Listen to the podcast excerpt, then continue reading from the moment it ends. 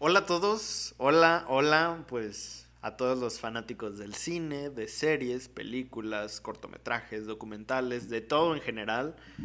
Pues bienvenidos a este primer episodio de un podcast, de este podcast llamado Cine Club con Alan Juvenal, eh, soy yo. Y pues este pequeño podcast, este pequeño espacio, lo, lo decidí crear porque todos amamos el cine, todos amamos ver películas, ver series, todos nos enganchamos toda una noche viendo una serie en Netflix, todos amamos ir al cine, comer palomitas, discutir una película. Y decidí crear este pequeño espacio donde la gente pudiera conversar, pudiéramos debatir, pudiéramos hablar de todo esto que nos gusta, de todas las películas, de todas las series, de documentales, cortometrajes, festivales de cine, todas estas cosas que todo el mundo amamos. Así que un día me dije a mí mismo, hey, si me gusta el cine, ya tengo mi canal en YouTube, que no soy muy constante con él. ¿Por qué no expandir, expandirme un poco y hacer una especie de podcast? Algo que a la gente le pudiera gustar, escuchar, porque no todo el mundo ve videos en YouTube, así que dije, eh, estaría muy interesante expandirme un poco y hacer algo así. Entonces dije, voy a crear un podcast con el mismo nombre de mi canal, Cineclub, algo que ya creé, y decidí hacerlo. Así que este es el primer, el primero de muchos episodios de este pequeño podcast, así que espero que les guste. Tengo preparadas varias cosas de las que me gustaría hablar que son, pues, se acaba de estrenar la película de, de Ad Astra, que ya vi, así que me gustaría hablar de esa película. También la semana pasada se estrenó una película, una serie en Amazon Prime llamada Undone. No la he terminado de ver, pero está muy, muy interesante. Y pues en general hablar de las noticias de la semana. Por ejemplo, el día de hoy es 27 de septiembre y creo, pues ya empezando a darle, a darle cuerpo a este pequeño podcast, pues lo más importante que hay es que se acaba de anunciar que Spider-Man una vez más acaba de regresar a su casa. Además de que ya lo hizo en la primera película y si están viendo esto en YouTube pueden ver cómo estoy tomando esto, tomando agua en un vaso de Spider-Man de regreso a casa. Porque así es. Spider-Man vuelve a Disney, Spider-Man logra eh, tener un acuerdo con Disney y con Sony. Y pues una vez más, Sony y Disney lograron encontrar un acuerdo para repartirse los derechos de autor entre el hombre araña. Y se anunció que Spider-Man aparecería al menos durante este acuerdo en dos películas una película en solitario que saldría el 26 de julio, si no mal recuerdo, del 2021, algo que ya se sabía porque las películas de Spider-Man salen cada dos años. Esta, eh, Spider-Man Lejos de Casa, salió en el 2019, este año. Y Spider-Man de Regreso a Casa salió en el 2017, así que es bastante obvio pensar que la nueva película de Spider-Man saldría en el 2021. Y todas salen por julio, así que no es gran noticia. Sin embargo, lo que sí es noticia es que Spider-Man saldrá en una película más, en una película de... Pues sí, como en algún crossover, como si fueran Avengers, uh, New Avengers, Young Avengers, cualquier lineup de Avengers. Obviamente dudo que sea Young Avengers, porque si saldría en una versión de Young Avengers sería como el líder, creo. No digo que Spider-Man deba ser el líder, pero sería como al menos el joven vengador más experimentado, porque pues ya lo hemos visto en tres películas, pelear contra buitres en Nueva York y contra un chingo de cosas. Así que seguramente sería en una versión de New Avengers con Capitana Marvel o algo así, o igual, eh, tal vez estamos soltando mucho la imaginación, pero saldría en una versión de Avengers vs. X-Men. Quién sabe. El punto es que Spider-Man va a salir en una nueva película de Marvel en solitario y así. Y pues en conjunto con alguien más. Y algo que me pone a pensar mucho es, por ejemplo,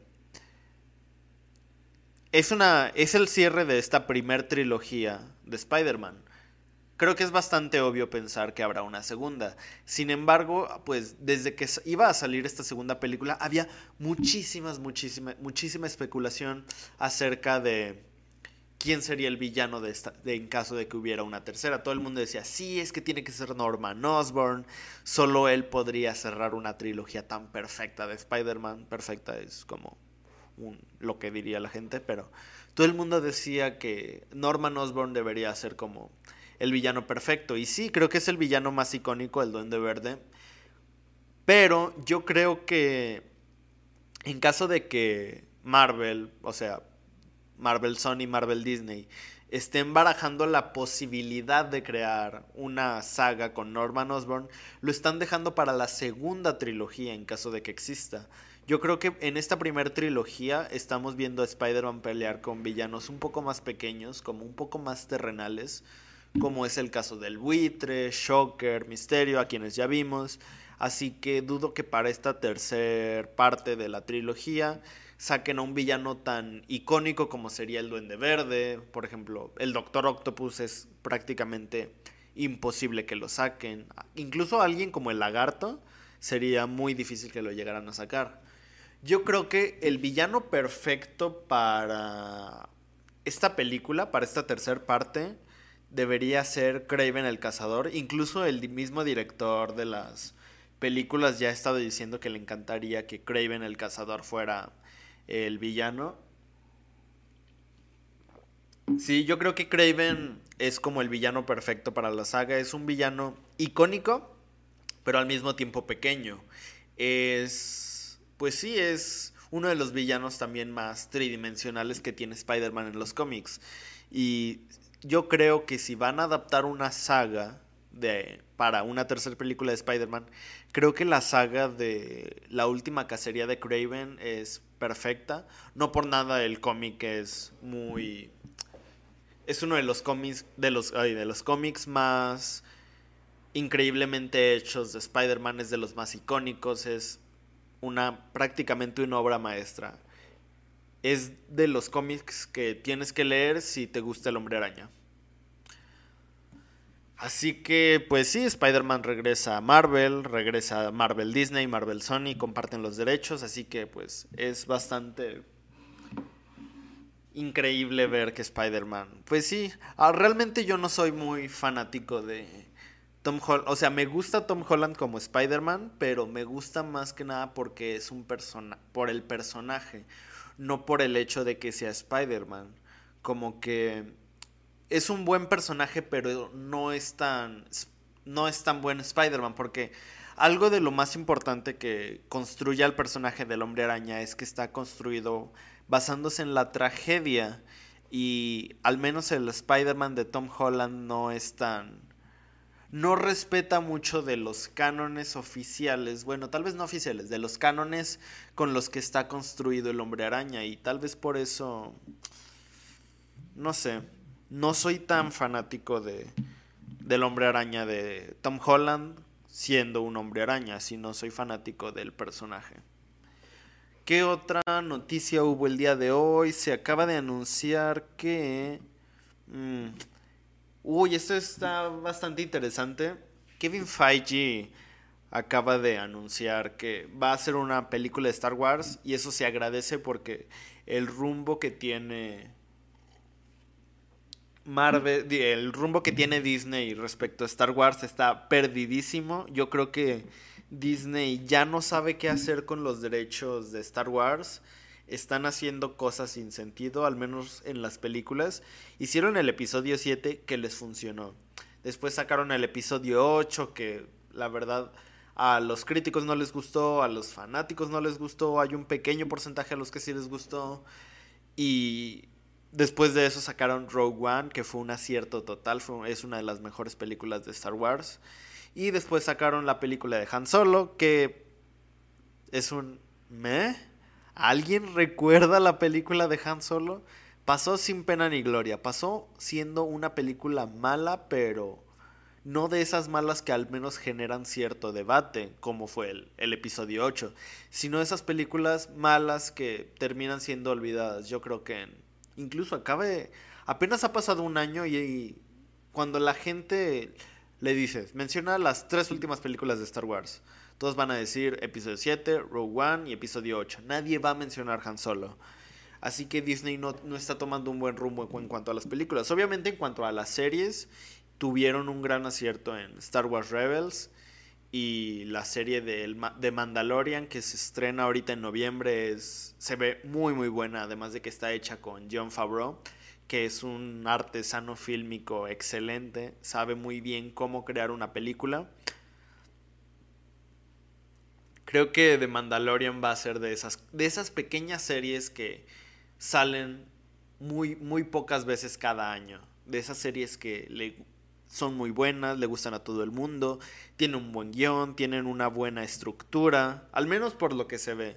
Obviamente ya cuando salga la película, pues la serie, sabremos bien qué nos están ofreciendo.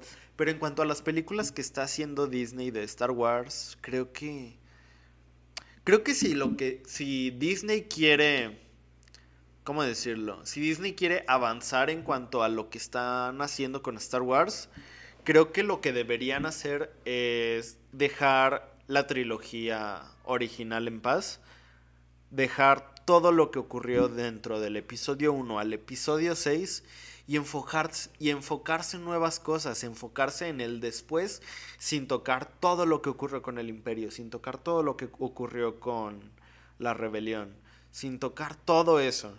Lo que debería hacer Disney es crear películas explorando más la mitología de Star Wars, una mitología que se alejara un poco de, de lo que es pues sí, las primeras seis películas, porque tienen un universo expandido increíble. Y no hablo solo del universo expandido que creó George Lucas después de las seis primeras películas sobre lo que ocurre con Luke cuando es más grande, cuando tiene un hijo, cuando lo que ocurre con los hijos de Han Solo y Leia, lo que ocurre con Chewbacca, no, me refiero a lo que ocurre antes, la primera República Jedi, todo eso, la, la forma en la que está construido, todo ese canon bueno, lo que antiguamente era canon, está muy, muy increíble. De verdad, las personas podrían leerlo y es como una mitología muy, muy buena.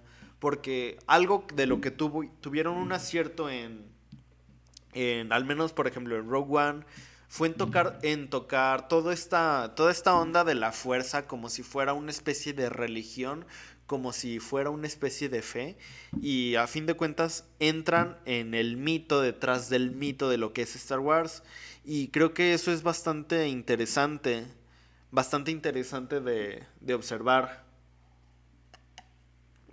Creo que Disney debería hacer cosas así.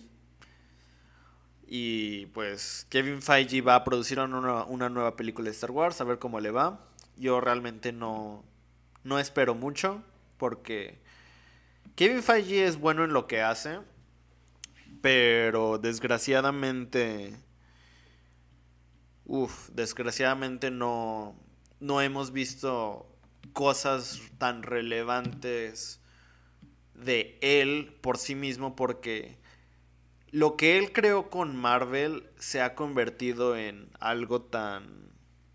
Es que es tan diverso que ya no podemos decir como de, ok, esto es lo que ha funcionado. Por ejemplo, cuando él fungió como productor junto con John Favreau, creó una de las, como la primera película que hicieron, la de Iron Man, hizo una de las películas más tridimensionales de algún personaje de Marvel. Y fue algo totalmente increíble, es creo que la mejor, de las mejores, al menos la película más humana de Marvel. Así que pues solo nos queda esperar a ver qué tal, qué tal sale esta nueva película de Marvel. También algo que estaba leyendo ahorita es que Mel Brooks cree que lo políticamente correcto está matando a la comedia y creo que eso tiene muchísimo, muchísimo sentido. Mel Brooks es... Voy a tomar agua.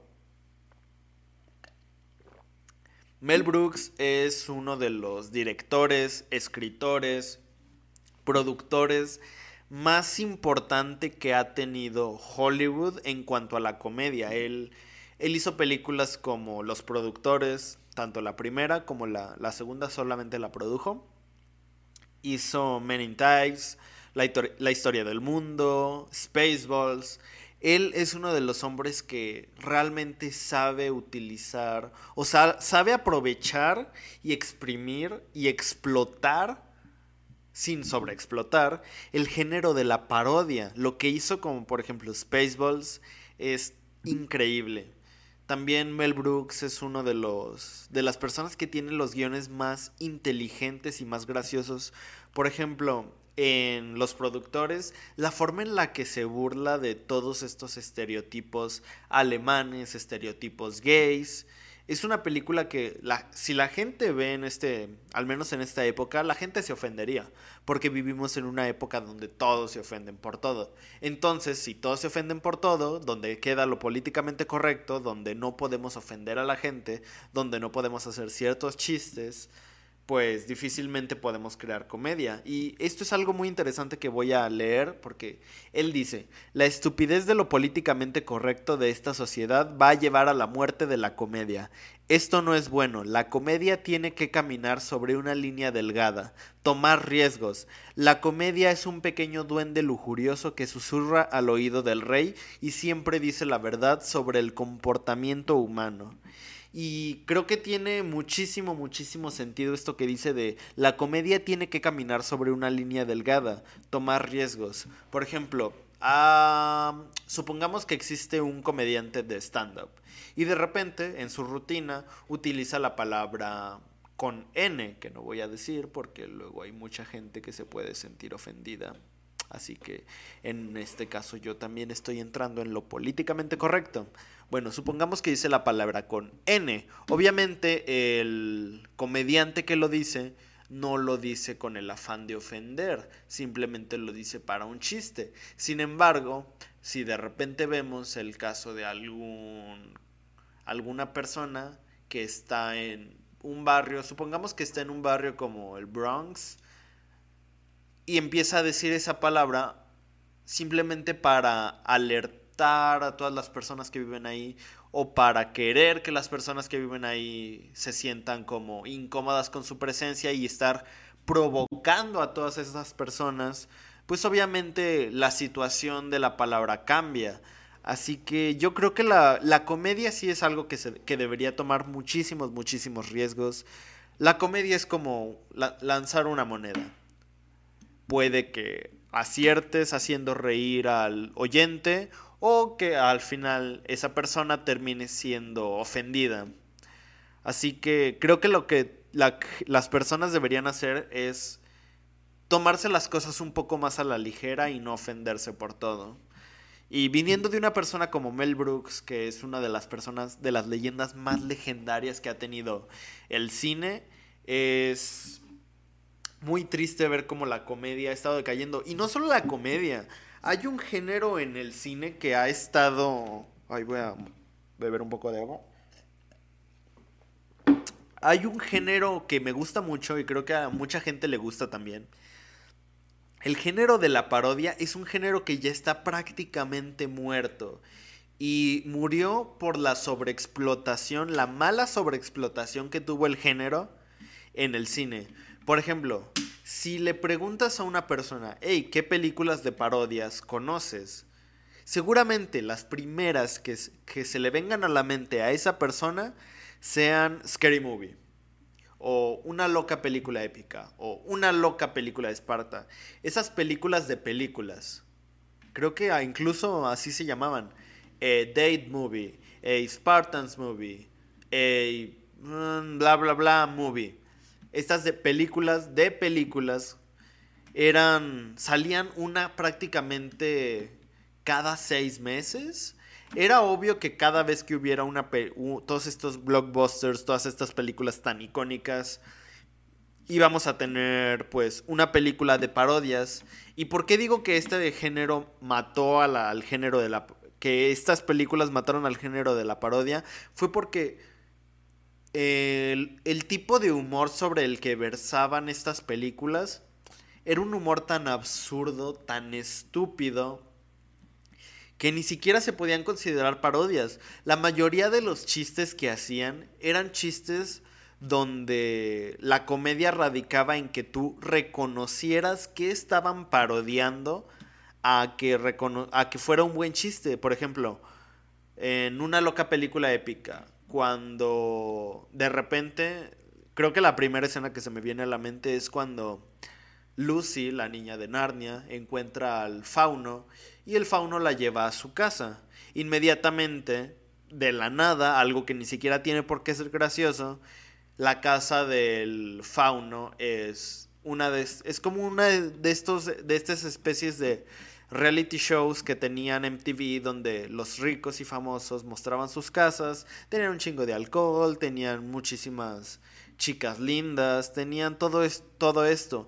Y esto, más que ser gracioso, no era como para que tú dijeras, wow, este chiste es buenísimo, jajaja, ja, ja, me estoy riendo mucho, qué gracioso. Es como para decir, hey, mira, yo reconozco esto, jajaja, qué gracioso. Y la mayoría de los chistes eran de eso, por ejemplo, en, cuando muestran a Harry Potter y es un drogadicto, es como, ¿dónde está la relación en el chiste? ¿Dónde Harry Potter, drogas, ok, tal vez puede haber una relación, magia, drogas, alucinógenos, pero el chiste de esa película no estuvo tan bien trabajado y solamente es como para que digamos, hey, miren, es Harry Potter, ah, miren, está drogado, jaja, y ya.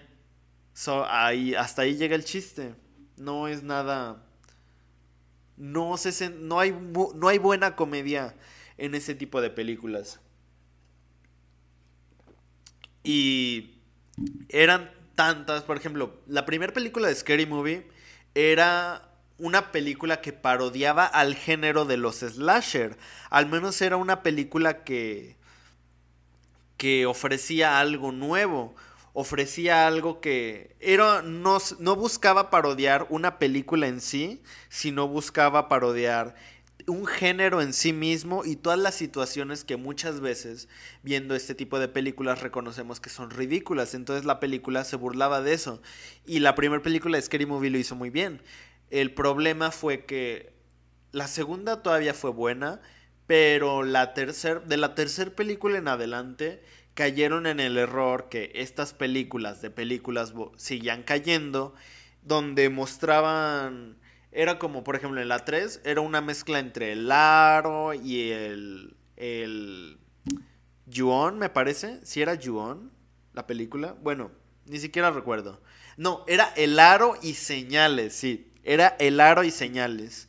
Entonces la película, más que mostrar chistes muy graciosos, buscaba crear estas escenas donde tú dijeras, hey, yo conozco esa película, jaja, se están burlando de ella, ay, qué gracioso. Hey, yo conozco esta otra película, jaja, qué gracioso. Y buscan hacer todo este, este tipo de chistes burlándose de películas. Y pues básicamente la, la saga de Scary Movie terminó cansando al espectador. Por eso no hicieron más de... Seguramente es de esas películas que terminaron, que si no hubieran cansado al espectador, seguirán sacando una y otra y otra vez. El problema es que más que seguirse renovando para hacer algo bueno, terminaron renovándose para hacer algo sencillo. Y pues es de esas películas que realmente es, es de esos géneros que cuando están bien hechos son muy buenos, son muy divertidos, son muy graciosos, pero no se supieron aprovechar muy bien. La gente que hacía ese género terminó optando por hacerlo fácil y no lo correcto. Bueno, lo gracioso. Por eso si quieren ver películas de parodias buenas, recordemos, tenemos las películas de ¿Y dónde está el piloto? Tenemos Loca Academia de Policías, tenemos las películas de Mel Brooks, que son uh, Young Frankenstein, Man in Thights, Men in Thights, tenemos Historia del Mundo, tenemos todas estas películas de parodias que pues son bastante buenas. También que anunciaron la serie de BoJack Horseman va a finalizar con su sexta temporada. Es una serie que yo no he visto, así que está en mi lista de series que ver. Y pues yo creo que por lo que he escuchado por parte de amigos que les gusta la serie, es una serie que no ha tenido un bajón significativo porque ya van seis temporadas. Cuando una serie tiene seis temporadas, o al menos una serie es tan larga, generalmente tiene un bajón. Así que creo que es bueno que la serie tenga un final que la gente diga, ok, vamos a darle un final y no la estemos alargando simplemente por alargarla. Así que me parece correcto que decidan darle un final. No sé si es porque Netflix decida terminarla o porque los creadores decidan terminarla, pero creo que es bastante bueno. Ahora sí, hablando de series, pues creo que es momento de hablar de una serie que se estrenó la semana pasada llamada Undone. Es una serie con Rosa Salazar y el protagonista de.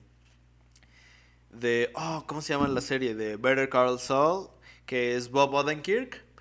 Esta serie, eh, desde que la anunciaron y yo la vi, creo que desde que la ves, el apartado visual es.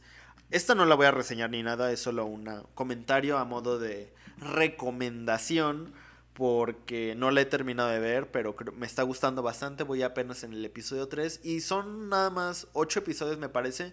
Episodios cortitos de... ¿Cuántos minutos? 20 minutos me parece. Está bastante cortita, te la puedes ver de un de una de una iba a decir de una jalada, pero se puede prestar a malas interpretaciones, aunque también te la puedes ver en una jalada, ¿por qué no? Te la puedes ver de una sentada también se puede prestar a malas interpretaciones. Qué hermoso es el idioma tan particular del mexicano, donde podemos traducir a malas interpretaciones cualquier cosa. De repente estamos hablando de, oye, quiero tomar agua. Ah, quieres tomar agua. No tiene nada que ver, pero lo, lo traducimos a una mala interpretación. Pero bueno. Eh, ¿Qué estaba diciendo? De... Ah, se me fue la se me fue. Ah, sí, la serie de Undone es una de esas series que en el momento en el que la ves el apartado visual es bastante increíble. El tipo de animación es una animación por rotoscopía. La gente que está viendo el podcast en YouTube pues está viendo también y voy a poner alguna imagen sobre mi voz. El apartado visual es increíble. A mí me encanta ver, me encanta la animación por rotoscopía. Al menos la que se está haciendo últimamente en animes, en películas, en documentales.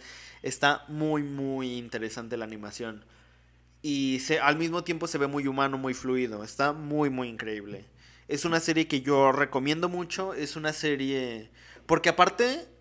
Aparte no es solo lo animado, porque no podemos decir, ay, una, esta película merece el Oscar por su animación. No, cuando una película merece un Oscar por animación es porque la animación en conjunto con la actuación, la música, eh, la historia, el guion, todo es bueno. Y no puede decir, ay, esta serie es buenísima solo por su animación.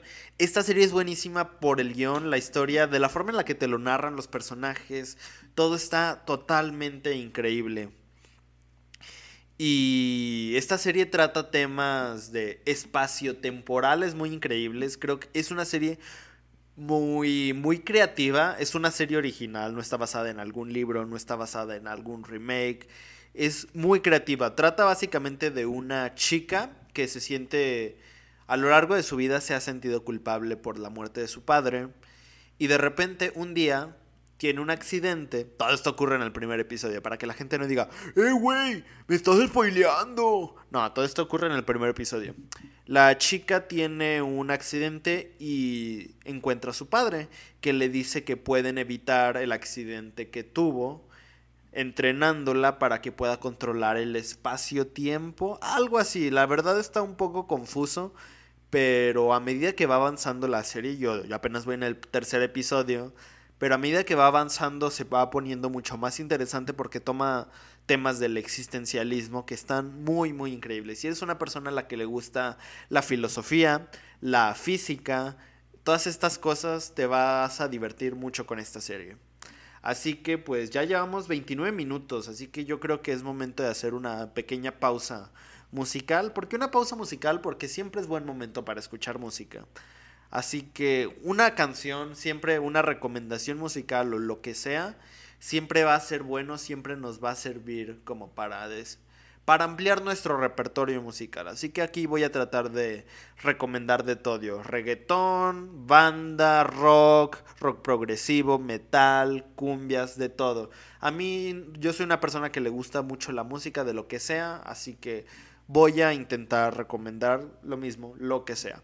Pero como el día de hoy es 27 de septiembre, se conmemora, bueno, no se conmemora, se celebra el cumpleaños número 71 de este cantante tejano estadounidense eh, al que apodaron Meatloaf, lo llamaban así desde la primaria porque era una persona con sobrepeso, era una persona gordita.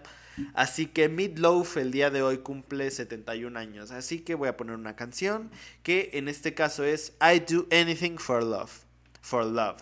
Así que escuchemos la canción y luego de eso, pues terminemos con la reseña de la película de Ad Astra. Así que empecemos a escuchar I Do Anything for Love.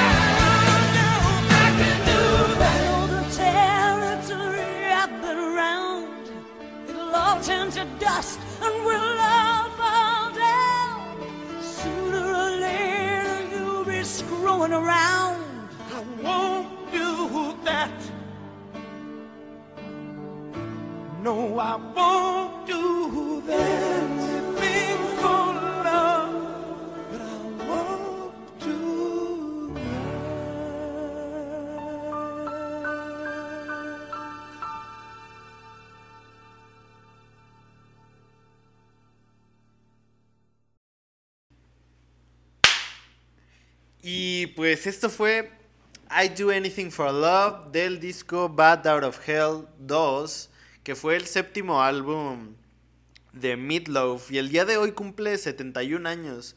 Creo que es uno de los... Uy, bueno. Uno, un cantante muy versátil. La verdad, tiene muy buenas canciones. Al principio tú ves las portadas de sus discos y te esperas algo un poco más pesado, un poco diferente, pero cuando escuchas sus canciones realmente te das cuenta de el valor que es, de que tiene. Así que esa es la recomendación musical de este episodio, que es pues Meatloaf, I Do Anything for Love. Ahora sí, hablando de una película que se estrenó la Ay, perdón. La semana pasada se acaba de estrenar la película de Ad Astra de Brad Pitt, dirigida por, no tengo aquí, digo así, tengo el director, es... Uy, se me fue el nombre del director, la verdad, eso sí, no lo... ¿El director quién es? James Gray, ah, por supuesto. James Gray dirige esta película. Realmente lo más conocido que podemos decir de él es Two Lovers, Sueños de la Noche, Z, La Ciudad Perdida y Sueños de Libertad. Que cuando ves esta película sí notas como este tipo de, de marca del director en específico. La película pues tiene una trama bastante, bastante sencilla. Un día Brad Pitt, bueno, hay una estación espacial en en la atmósfera de la Tierra y de repente hay una explosión que causa que falle la estación espacial, explota la misma estación espacial, Brad Pitt, el personaje de Brad Pitt, que tiene un nombre muy muy interesante. Me gusta mucho el nombre, bueno, no interesante, pero muy muy muy cool. Roy McBride. Capitán Roy McBride. No, Teniente Roy McBride. Tiene un nombre, ¿o era sargento? No recuerdo exactamente el, el, el cargo que tenía Brad Pitt en esta película, pero esta película trata acerca de cómo Brad Pitt tiene que investigar, voy a seguir llamándolo Brad Pitt, no, Roy McBride, el teniente Roy McBride, llamémoslo teniente, tiene que investigar eh, qué fue lo que causó ese mal funcionamiento en, en la estación espacial. Le dicen, y esto se revela en los primeros 15 minutos para que la gente no diga, eh, güey, me estás arruinando la película. No, eh, tiene que investigar una falla que hubo, o más bien que todo es parte de una, ¿cómo decirlo? De una conspiración mayor en la que muy probablemente, muy probablemente, y lo digo dos veces porque me gusta crear énfasis en las palabras, muy probablemente una tercera vez, este, no sé por qué lo dije una tercera vez, esté involucrado su padre, que es el, el teniente Clifford McBride, interpretado por Tommy Lee Jones. Y la película es un poco, un poquito lenta, pero porque este tipo de películas del espacio básicamente así son. Esta, este tipo de películas eh, tienen que crear una atmósfera en la que tú te sientas inmerso junto con los protagonistas. Y este tipo de películas tienen que ser así por la temática que son. Sin embargo, la trama en algunos momentos tiene ciertas cosas como para que no diga, para intentar mantener al espectador como en suspenso o al menos un poco entretenido, como es el caso de la escena de del mono, no diré qué escena es ni de qué trata, pero involucra un mono, y la escena de los piratas en la luna. Es una escena también muy interesante, te mantiene, el suspenso está como, uh, muy, te mantiene al filo, porque aparte ocurren cosas que pasan, son cambios que cambian de un momento a otro, son escenas muy, muy interesantes. Y otra cosa de la que podemos hablar muy bien acerca de esta película es acerca de de ¿cómo se dice? De oh, se me fue la palabra, de la fotografía, la fotografía está muy muy muy bien lograda. Los primeros 15 minutos que son los de la estación espacial logra sentir el vértigo que sentiría una persona que estuviera en esa situación de de repente estar en una estación espacial y, y llegar a ver y llegar a ver todo desde arriba es como wow, está muy bien lograda. También la escena de la caída de del personaje de Roy McBride, del personaje de Brad Pitt de cuando se cae la, en la de la estación espacial y llega a la atmósfera de la Tierra es wow, la fotografía es increíble, tiene tomas, no solo en los primeros 15 minutos, en toda la película tiene tomas muy, muy bonitas, tiene tomas muy, muy buenas. Creo que la, la fotografía es un gran acierto de esta película. Y sí, avanza un poco lento, pero todo esto lo compensa con un buen desarrollo de personaje porque el personaje de Brad Pitt está muy bien desarrollado, todo a modo de de charla de diálogo, ah, ¿cómo se le llama? Diálogo fuera de cámara, de una voz en off de él mismo hablando fuera de cámara mientras todo lo demás ocurre. Yo creo que es una película que tal vez en este momento de, de la historia no está siendo valorada como tal, pero es una película que con el paso del tiempo la gente va a descubrir que tiene mucho valor y se convertirá tal vez en una película de culto o tal vez en un clásico. Es una película que lo merece. Al menos por los valores estéticos y porque más que nada es un estudio de personaje más que una película que narra una historia. Para que podamos conocer al, al 100% al personaje de, de Brad Pitt. Tiene unas ideas bastante interesantes. Y yo creo que en algún tiempo van a existir libros que hablen acerca de la, la psique de este personaje. Así que esa es la película de Adastra, la recomendación de la semana que se estrenó en cines. Y pues nada, este fue mi, el primer episodio de este podcast de Cine Club con Alan Juvenal. Pues si les gustó, si ya saben, compártanlo Uh, escúchenlo en Spotify, en iBox o si lo están viendo en YouTube, denle su like y suscríbanse.